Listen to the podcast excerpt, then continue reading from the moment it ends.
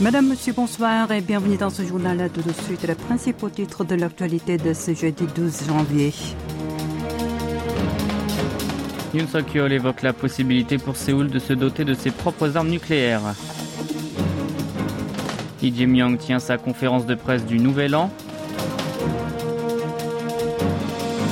Travail forcé, le gouvernement sud-coréen officialise l'indemnisation indirecte. Et enfin, Covid-19, le monde politique sud-coréen unanime pour regretter les restrictions de Pékin.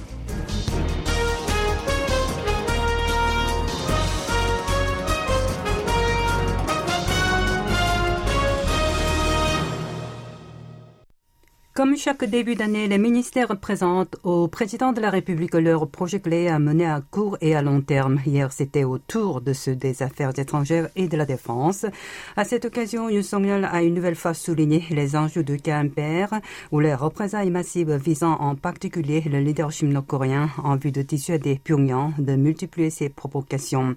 Il a alors évoqué la possibilité que la Corée du Sud redéploie sur son territoire des armes atomiques tactiques américaines ou encore qu'elle se dote elle-même de son propre arsenal nucléaire si le dossier atomique nord-coréen devient encore plus grave. Le chef de l'État a cependant posé ses mots en disant que pour l'heure, l'option réaliste est la planification et l'exécution conjointe par Séoul et Washington de l'exploitation des armes nucléaires des États-Unis. Le président Yoon a ainsi insisté sur la nécessité de renforcer la coopération des deux alliés en matière d'actifs atomiques. Cela dit, une attention particulière se porte sur ces paroles concernant l'éventuel armement nucléaire de son pays. Sachez que l'an dernier, les appels de certains conservateurs sud-coréens ont été lancés pour que leur nation fabrique elle aussi ses propres armes nucléaires, même si elle n'en a pas le droit. Cela dit, le dirigeant s'y montrait réservé et le bureau présidentiel de Yongsan a lui aussi fait preuve de prudence sur cette question. De fait, il a détaillé que son occupant avait voulu par là souligner juste l'importance de la dissuasion élargie face à la Corée du Nord. Hier, Yoon a par ailleurs pointé du doigt la politique nord-coréenne menée par son prédécesseur sous le nom de processus de paix dans la péninsule en le qualifiant de fausse paix. Toutefois, le ministère de la Défense a tenté de calmer le jeu après que le président de la République a fait état de la possibilité pour la Corée du Sud de posséder ses propres armes atomiques. Son vice-ministre a martelé que le pays ne considérait pas l'armement nucléaire comme une option politique. Il a fait cette remarque lorsqu'il était invité aujourd'hui à une émission de radio de la KBS. Selon Shin Bom-chol, Yoon Suk-yeol n'a pas soulevé une telle nécessité et a juste mentionné une dissuasion élargie. Autrement dit, le chef de l'État a ainsi appelé à une coopération étroite entre Séoul et Washington pour le bon fonctionnement de cette doctrine militaire défensive. Le président Yoon n'a donc pas ordonné l'armement atomique.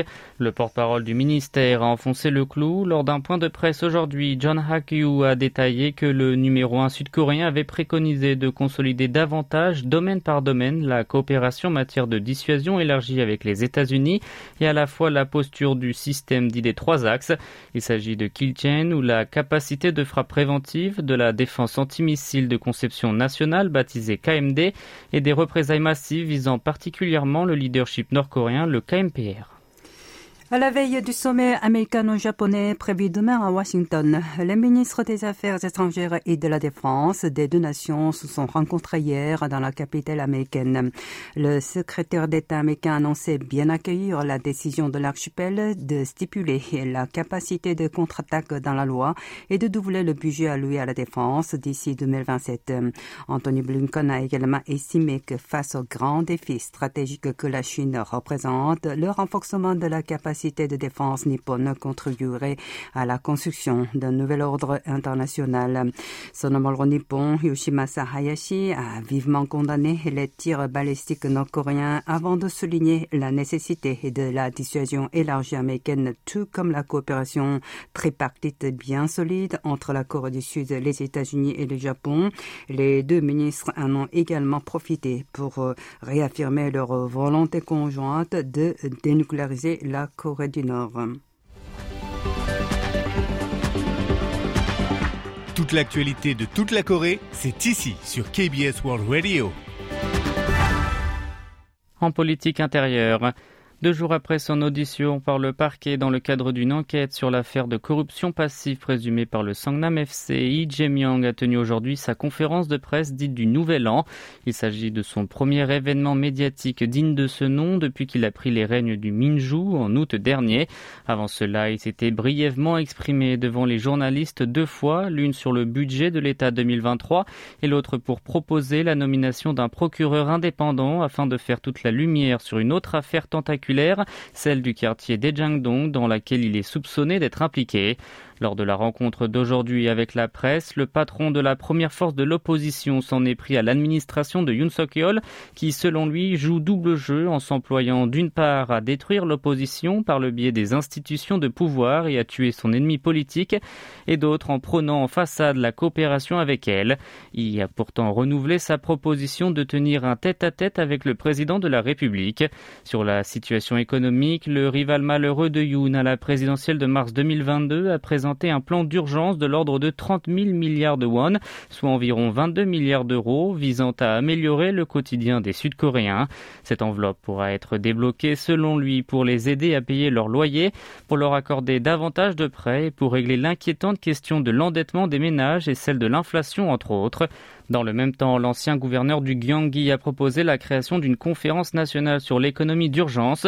Il a de nouveau préconisé la révision de la Constitution en vue d'élire le chef de l'État pour un mandat de 4 ans renouvelable une fois contre un quinquennat non renouvelable actuellement. Autre idée avancée, il s'agit du revenu universel de base qu'il continue de promouvoir depuis longtemps. Pour en présenter une feuille de route, le chef du parti de centre-gauche s'est engagé à préparer la vision 2050 en la matière et à mettre en place un comité dédié au sein de son mouvement.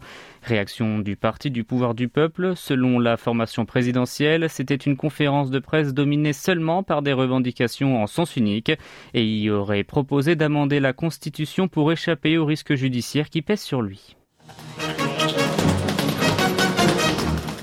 Séoul a finalement officialisé son intention d'indemniser les victimes sud-coréennes du travail forcé imposé par des entreprises japonaises pendant la Seconde Guerre mondiale par le biais d'un tiers et non pas par ces firmes nippones.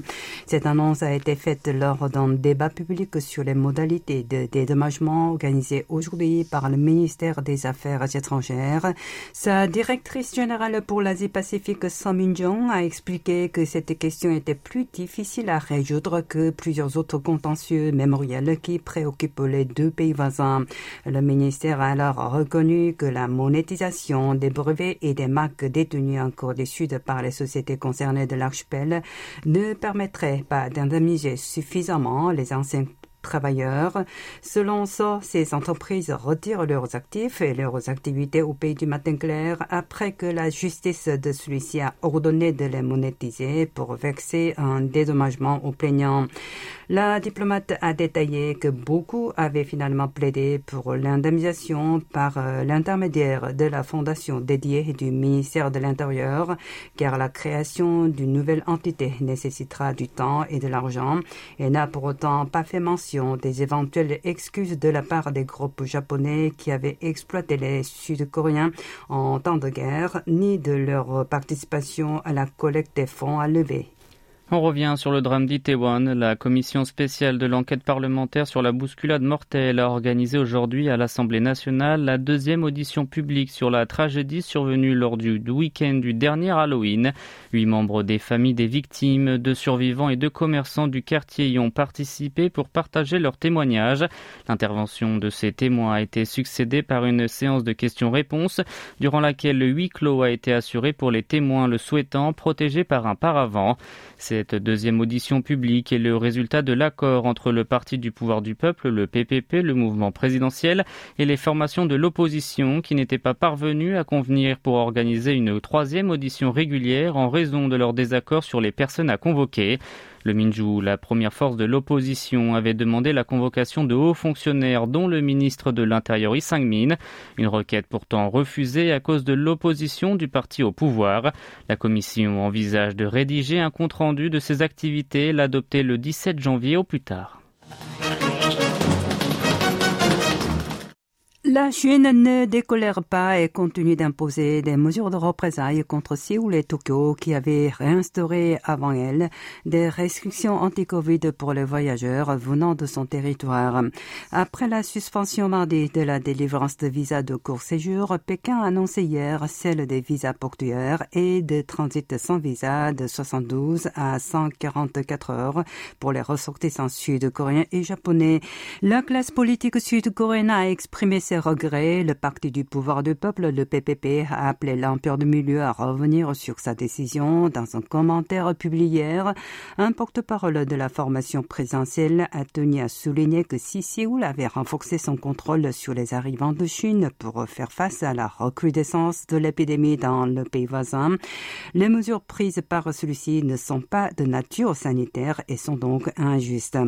Même son de cloche du côté du Minju, un porte-parole de la principale principale force de l'opposition a défendu les mesures prises par le gouvernement, les qualifiant d'inévitables pour protéger ses citoyens et de souhaiter que les deux nations trouvent une solution plus vite avant que les choses ne s'enveniment.